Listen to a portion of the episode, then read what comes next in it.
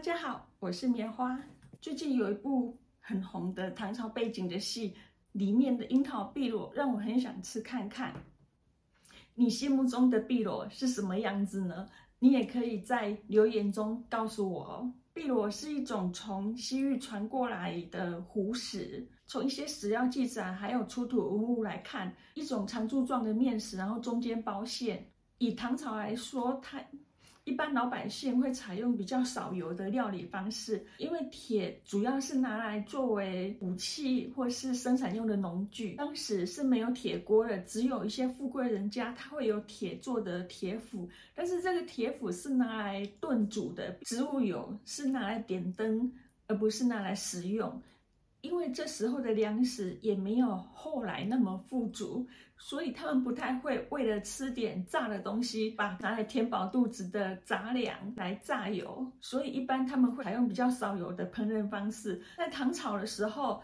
碧螺是论斤卖的，而且它很便宜。在当时入京赶考的穷读书人，因为他的盘缠有限，他们必须把钱花在刀口上。当时他们几乎天天都会去碧螺店吃碧螺，所以从这些记录来看，我们可以知道碧螺它很便宜，而且它可以填饱肚子。既然可以填饱肚子，那它里面的馅料基本上是以肉为主。而羊肉是唐朝主要拿来食用的肉，我推断应该是樱桃羊肉馅，因为以唐朝的对食物的命名方式，其实它并不会像我们后世这样子分得非常细，而是把一些同样性质的东西都以同样的食物来命名，用面皮将馅料卷起来，两边开口，长柱状的食物，这种东西它都会称为碧螺。而樱桃就是它的口味，就像我们现在吃韭菜包子，韭菜包子里面并不只有韭菜馅，它还有猪肉。但是我们不太会去说我要吃韭菜猪肉包子，因为这个猪肉就是包子的基本款，所以没有必要再提。碧螺也是一样的情况，因为羊肉是碧螺的基本款，所以它没有必要再提到羊肉这两个字。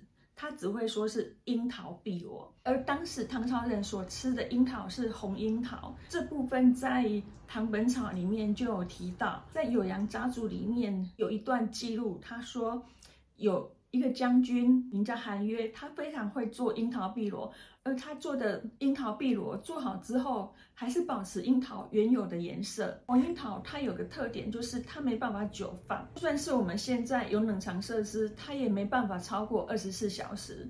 所以基本上樱桃碧螺只会在产樱桃的区域盛行。当时我还觉得，嗯，这唐朝人口味还蛮独特的，但是。在我实际去操作之后，发现我错了。樱桃炖羊肉真的超好吃的，是难以想象的美味。我们现在所吃的酱油，在唐朝的时候还没有出现，所以这个樱桃炖羊肉我并没有放酱油。你们现在看到的颜色都是。我用樱桃去炖煮之后，它自然所产生的一个颜色。而这样子炖煮之后，羊肉不止变软，而且还有一些酸酸甜甜的味道，我觉得超好吃的。不管你是要拿来卷饼，或是夹馒头，或者是拌饭拌面，甚至。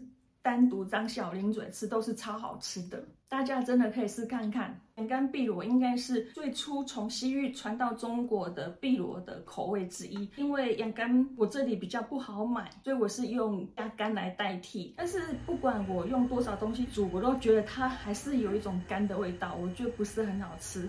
而这个碧螺，它除了是很便宜的平民小吃，在稍微宴食单里面就曾经有。天花碧螺，天花碧螺听起来好像很神奇，对不对？其实可以从材料的角度去想，这个天花其实它就是天花粉，瓜蒌根的粉做的成粉。这部分在孙思邈的《千金方》里面就有提到，它煮熟之后，它的外皮会非常透明，如玉一般。但是因为天花粉其实它是一种中药材，为了避免产生一些副作用，所以我是买一般的成粉来做。在记载中还有一个蟹碧螺，它跟前面的那些碧螺的样子都不一样。把蟹煮熟之后，把蟹黄跟蟹肉挖出来，然后再填回蟹壳里面，淋上调味料，外面再裹上面粉去油炸的一种食物。而碧螺发展到这里，已经不再是长柱状两边开口的食物，因为蟹碧螺基本上它是一个密合的。这里的蟹壳有两种可能，一种就是它用的螃蟹是。